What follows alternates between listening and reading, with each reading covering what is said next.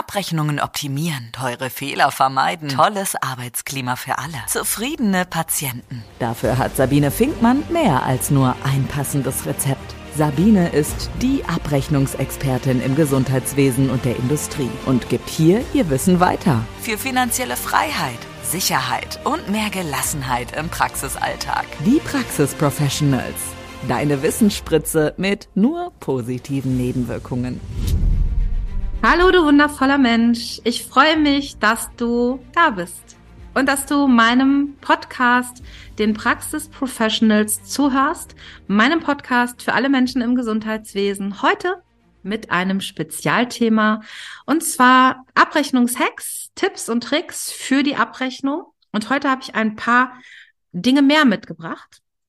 Ähm, es ist äh, für das Kapitel Laborheilkunde an der Stelle der Nukleinsäure-Nachweis für die Untersuchung des Affenpockenerregers in das Kapitel 32 aufgenommen worden. Das ist die Leistungsziffer 32810, also 32810. Und ähm, es hat ja zu Beginn äh, der Affenpocken ähm, eine Pseudoziffer gegeben, also eine Leistungsziffer, die nicht im EBM stand die 88740. Diese 88740, die wurde jetzt ausgetauscht und ersetzt durch die 32 810. Diese Leistungsziffer ist mit 19,90 Euro bewertet und kann bis zu dreimal im Behandlungsfall, also dreimal im Quartal, ähm, abgerechnet werden. Und ähm, was auch noch wichtig ist, im Rahmen der Videosprechstunde sollte die Leistungsziffer 01444 im EBM, das ist die Leistungsziffer für die Authentifizierung eines unbekannten Patienten. Es kann ja in der Videosprechstunde durchaus vorkommen, dass es eben nicht meine eigenen Patienten sind, sondern vielleicht auch Fremde. Das heißt, ich habe die ja in meiner Patientenkartei noch nicht aufgenommen. Ich habe keinen versicherten Kärtchen eingelesen und dann müssen diese Daten ja manuell, händisch aufgenommen werden.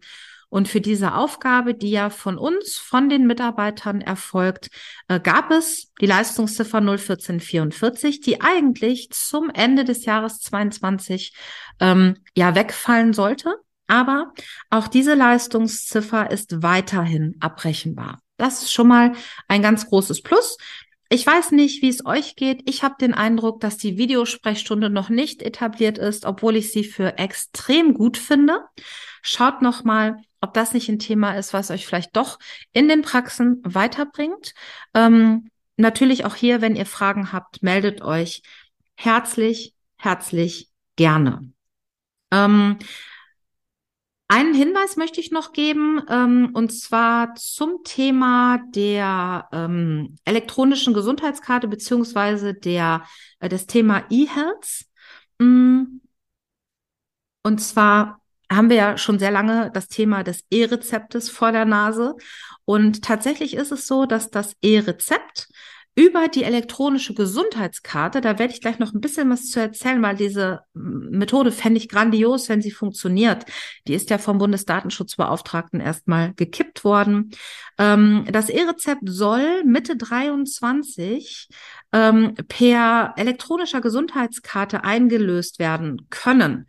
Das wäre Wahnsinn, wenn das funktioniert. Die ähm, der Bundesdatenschutzmensch, äh, äh, Beauftragte, der hat gesagt, nee, ähm, über die Krankenversichertenkarte können wir ähm, die E-Rezepte nicht in der Apotheke austauschen, weil das nicht sicher war weil die Apotheken Sachen einsehen konnten, wo äh, er gesagt hat, das können wir so nicht machen. Jetzt ist es aber so, dass die Gematik ähm, eine Neuerung programmiert hat oder ähm, ja erarbeitet hat, dass wir ab Mitte diesen Jahres, denn wir sind in 2023, die E-Rezepte mit der versicherten Karte bei der Apotheke äh, einlösen können. Das heißt, der Arzt äh, sendet das E-Rezept sozusagen in die TI und mit dem Stecken meiner Krankenversichertenkarte authentifiziere ich mich bei der Apotheke und die können die Rezeptdaten aus der TI, es ist ja im Grunde nichts wie eine Cloud-Lösung, herunterladen. Und dann kann ich meine Rezepte beziehungsweise meine Medikamente in dem Fall in Empfang nehmen. Aktuell ist es so, ich bekomme einen Zettel Also immer noch eine Art von Rezept oder ich mache das über die E-Rezept-App, was aber vielen sehr schwer fällt äh, und deswegen machen das viele nicht. Mit der elektronischen Gesundheitskarte wäre das der Wahnsinn, weil es einfach so unwahrscheinlich leicht ist. Denn die meisten Menschen, ich muss immer sagen, die meisten haben ja heute ihr versicherten Kärtchen immer dabei. In den Praxen werden die Mitarbeiter jetzt stöhnen und sagen, schön wär's. Aber ich denke mal, ein großer Teil der Patienten hat mit Sicherheit seine versicherten Karte im Portemonnaie. Wenn das kommt, grandios, super Arbeitserleichterung und auch für die Patienten total interessant. Ja, und äh, wenn ihr zum Thema Abrechnung mehr wissen möchtet oder Fragen habt, dann könnt ihr euch natürlich jederzeit gerne bei mir melden. Dazu könnt ihr auf den Link in der Beschreibung klicken. Ihr kennt das schon. Und natürlich würde ich mich auch freuen, wenn ihr meinen Podcast abonniert und weiterempfehlt. Auch dazu könnt ihr unten klicken, dann werdet ihr immer informiert, wenn es eine neue Folge gibt. Ja, und ich freue mich auf euch. Bis zum nächsten Mal. Habt einen schönen Tag. Bis dann. Mehr Geld verdienen und Zeit gewinnen. Wie es geht, erfährst du auch in der nächsten Folge von Die Praxis Professionals mit Sabine Finkmann.